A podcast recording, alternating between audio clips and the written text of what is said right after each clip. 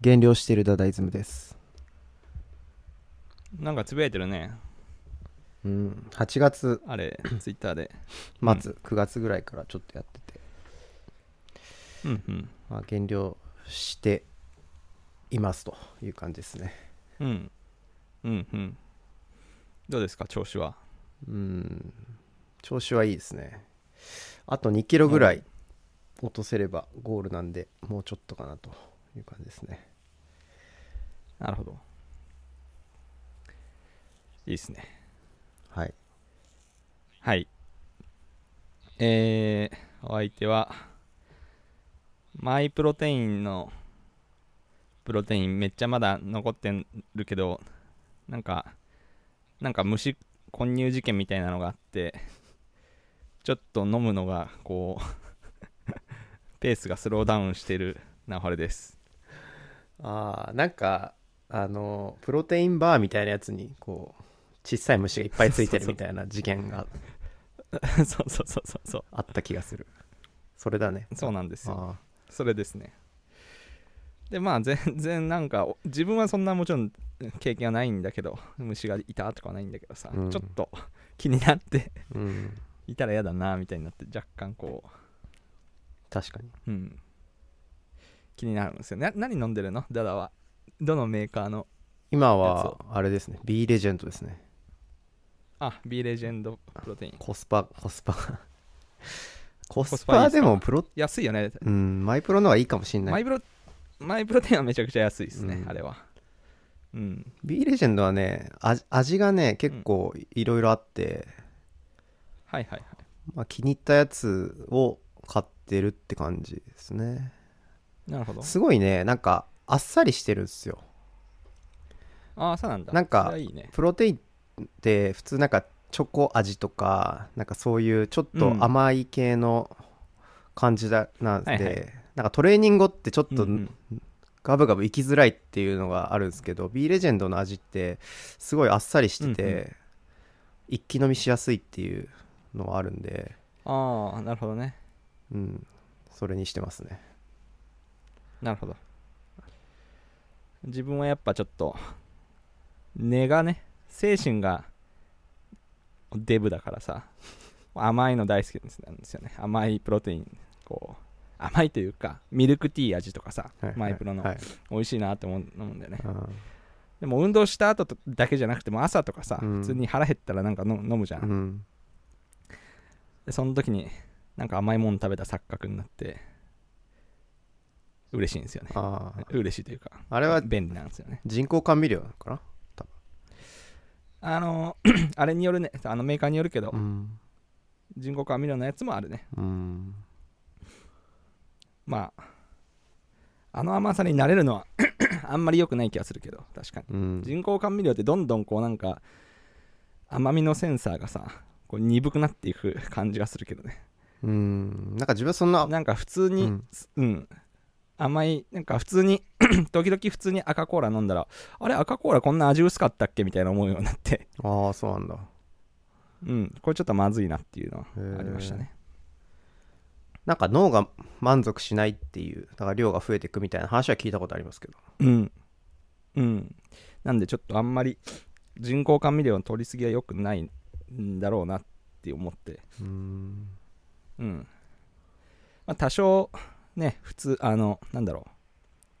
あのーカロリーとかね、糖質があっても、普通の、ちょっとした普通の砂糖が入ってるというか、うんプロテインもあるからね、そそういうのも方がいいのかなとか思ったりするけどね、ちょっとわかんないです、そこは。なるほどうん。はい。じゃあ今日もそんな感じでよろしくお願いします。はいお願いします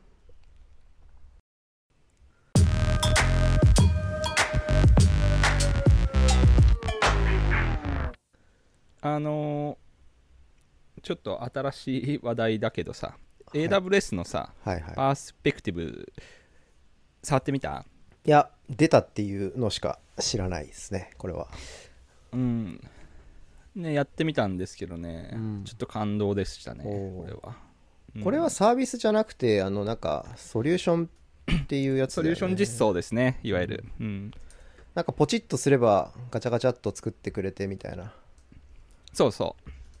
設計図ができるシステム構成図ができるっていうやつでそすうねねうんうん、でこういうなんかありものから自動生成系ってさうんあの逆だったなって思ったんだよね今までって設計情報からうん実装を自動生成するっていうのまあそれ10年ぐらい前からさ SIR の人とかってまあ頑張って作ってきたと思うんだよね、うんそれはコーディングを自動化したいかとかさうんあのーね設計情報と実装を乖離させたくないっていうモチベーションでそれやってるんだけど、うん結局それあんまうまくいった例ってあんまなかったなって気がしててうん逆だったなと実装からこういう設計情報が作れたらそれ乖離しないし大体よくあるのがさ AWS とかはまあこうお試しでバーってこう作ってさおいちょっとここ変えてみようとかってややるじゃないで、うんその時に設計情報をちゃんとその場でリファインすればいいんだけど大体やんないじゃないですか、うんちょっとお試しで こう変えてあー試行錯誤をあーってやってうんうんその後にそのじゃあ改めて設計にそれをリバイスするっていう行為が,、うんがされないから、うんまあ、問題だったのが ああなるほどなとこういうのは便利だなって思いましたね確かにもうせっうん開発プロセスがガラッと変わってきたっていうのも大きいかもしれないですねなんか工程がこう上から落ちてくるんじゃなくて行ったり来たりするみたいなので、そうそうそうそそうするとドキュメント直すのめんどくさいからっつってドキュメントだけ置いてかれてみたいななうりがちそうそうそう そうなりがちだからこそのねソリューションだなっていううんうん、でこれいいところは過去に訴求過去に訴求できるっていうか今まで作ったものに対してもこれってできるからさうんこのなんかプロジェクトの途中から入って なんかよくわかんないこれどうなってんのみたいなでなんかうんドキュメントもなんとなく腐ってそんな匂いがするぞみ たいな時にまあこういうの使うとああはいはいとうんこういう VPC でああここにサブネットがあってあこっちがパブリックでとかねなんかそういうのが可視化されるっていうのはすごい嬉しいですね、うんうん、なんかねちょっと前これが出る前もね一応ねなんかねクラウドフォーマーっていうねソリューションもあってねあの AWS のリソースからこううん、えっ、と YAML とか JSON で、えーうん取り出すっていうソリューションなのかなあれも EC2 の上あにーあるアプリなんだけどはいぬはいるっとこう取り出せるやつがあってでさらに言うそれとはいはい、うん、どうぞ、はい。そうクラウドフォーメーション側のサービスで、えー、とデザイナーっていうものがあっああ、機能があってそれはなんか、はいはい、そうそうそうだからクラウドまあフォー真面マ目ーに使ったことはないけど、うんそうクラウドフォーマーからぬるっとこう JSON とか YAML で取り出したものをデザイナーにペッて貼ると、まあ、うそんそれこのパースペクティブがやってるようなことができるんだけどうん、うん、なんかそのクラウドフォーマーっていうのがちょっとあの対応してるのが少なくてリソースああ、限られていて、はかつそのリソースの中で も属性全部引っ張ってこれるわけじゃないんでまあ抜けそうだるよのねがすごくあって、なんで、うんこのパースペクティブはそこはクリアされてるのかっていうのはすごく気になる、ああ、そこまではね、見てないけど、うん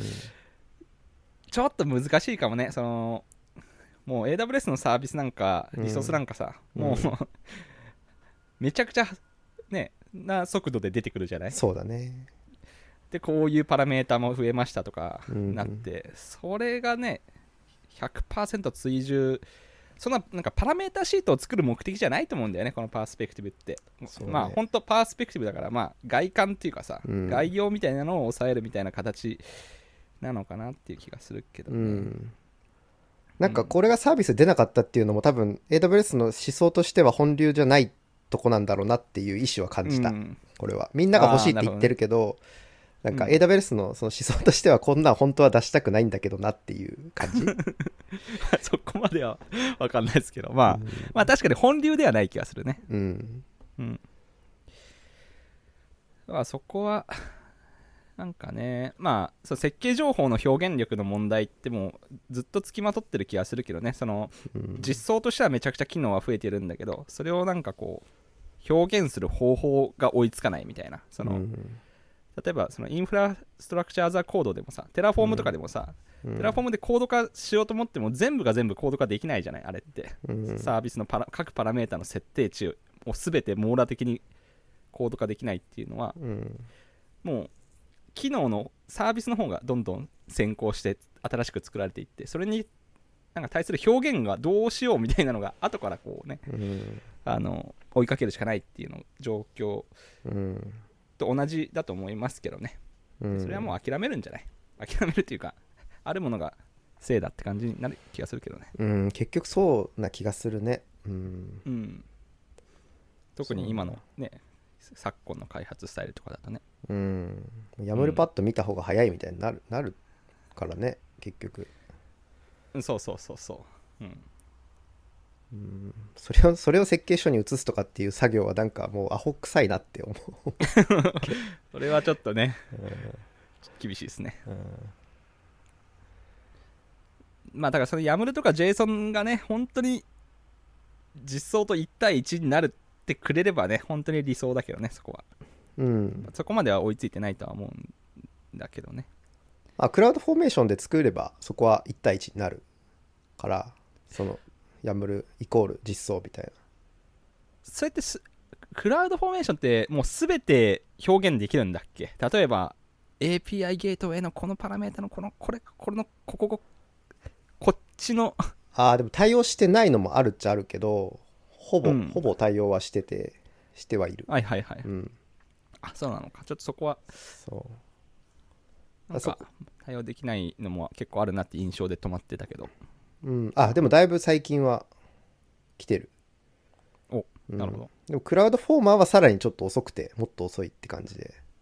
はいはいはいうんそっちはサービスじゃないんでなんかよくわかんないんだけどうんそうもともとだからさ最初からヤムレで作ればいいでしょっていう話だと思うんだよね今あるものから起こすのなんて みたいな画面から作るだよって話じゃないですかマネコン触んじゃねえ とそうそうそうそれはおっしゃる通りかもしれないですね、うん人が触るんじゃないからシステムってみたいなそういう話だと思うんう動かすのはまあこれもなんかいつかのなんかテストコード選考みたいな感じもするけどね再現性がないことをするんじゃねえと、うん検証できないことをするんじゃねえみたいなそういう話に近い感じがしますねうんテストできないことをするなみたいな、そうそうそうそううん、なるほどうんちょっと話がそんな感じでに思ったより盛り上がってびっくりしましたけどいやでもなんかみんな欲しい感じだった気がするこれは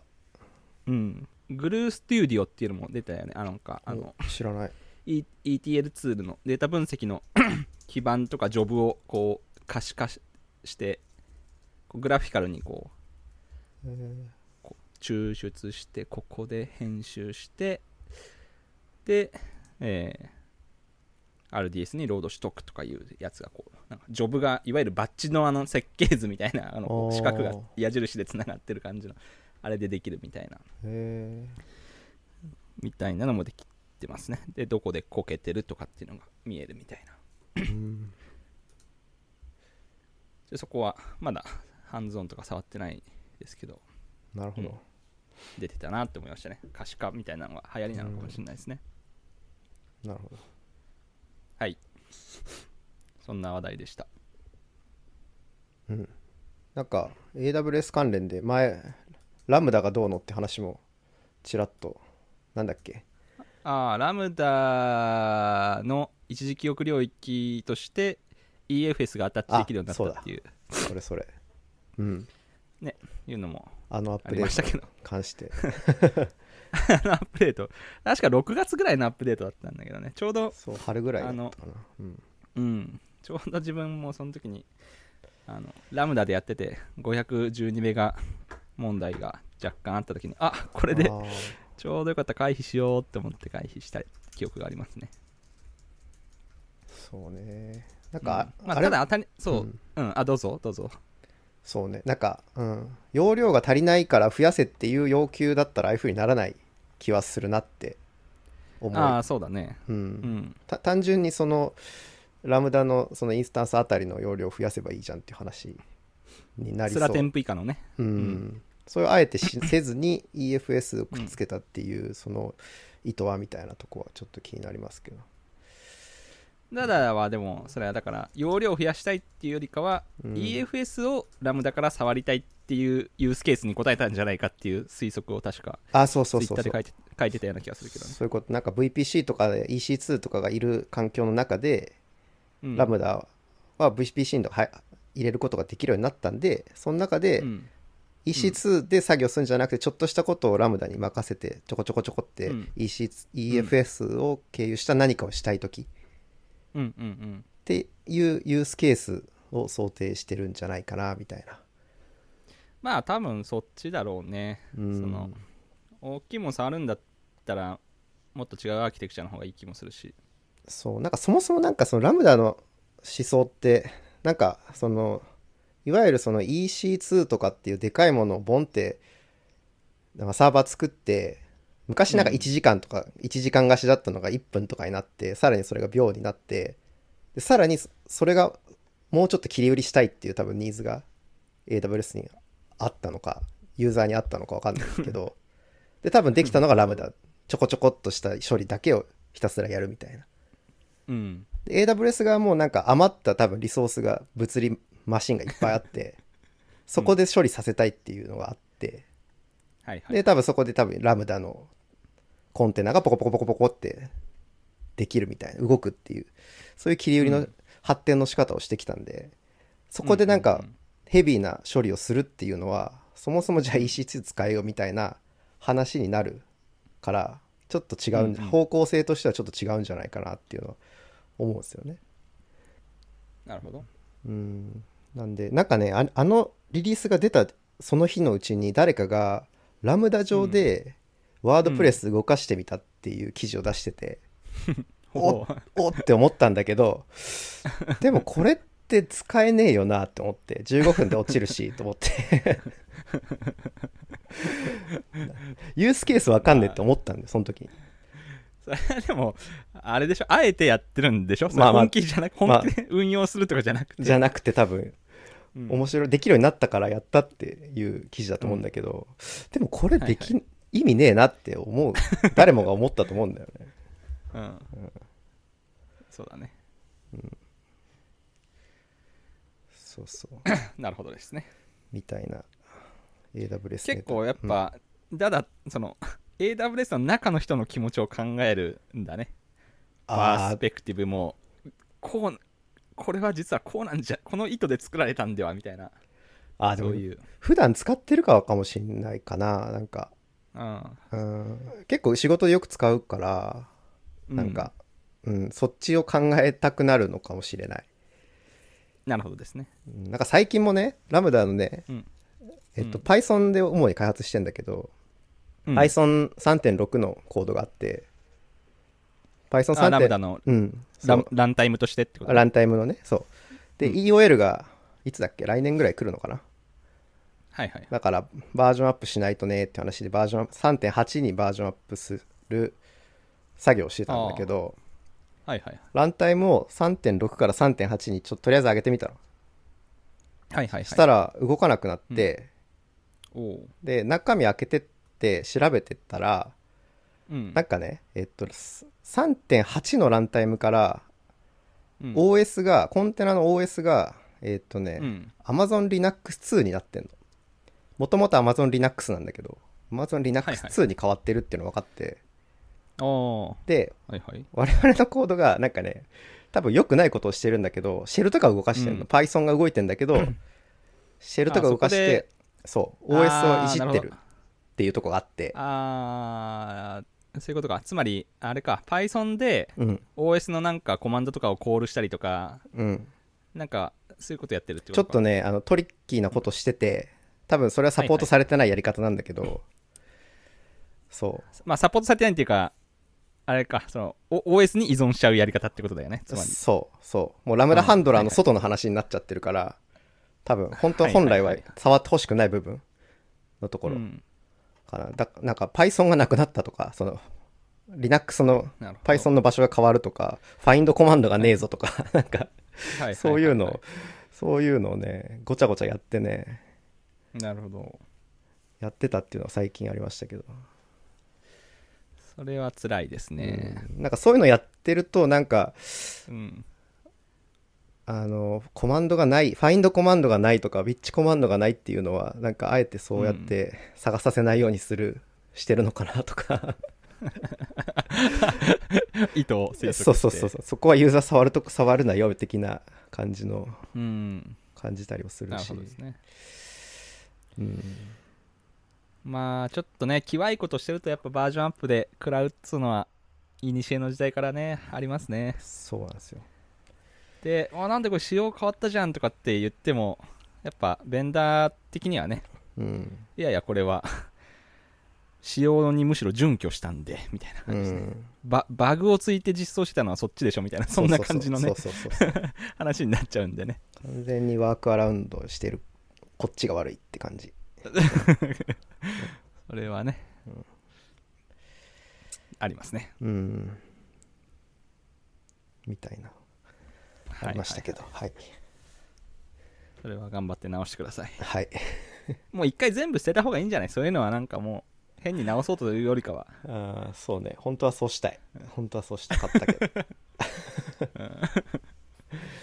なるほどはいはいという AWS ネタでした AWS ね で随分行きまし たはいはい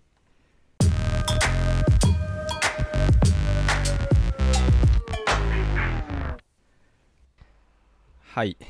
じゃあ今日は AWS ネタでもだいぶうん話しちゃいましたけど、はい、結構あの今までにないこんなところですかね感じだって、うんちょっといろいろこう前提知識の説明とかも特になく話したんで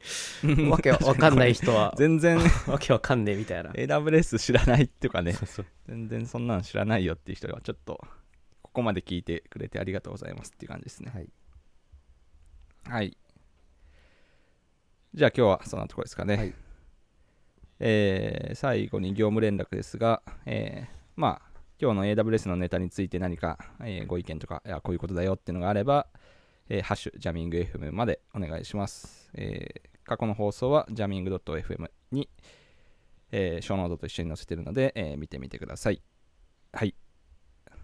はい、ですかねはい、ありがとうございますじゃあ午後からの業務頑張りましょうはいはいお疲れ様でしたお疲れ様でした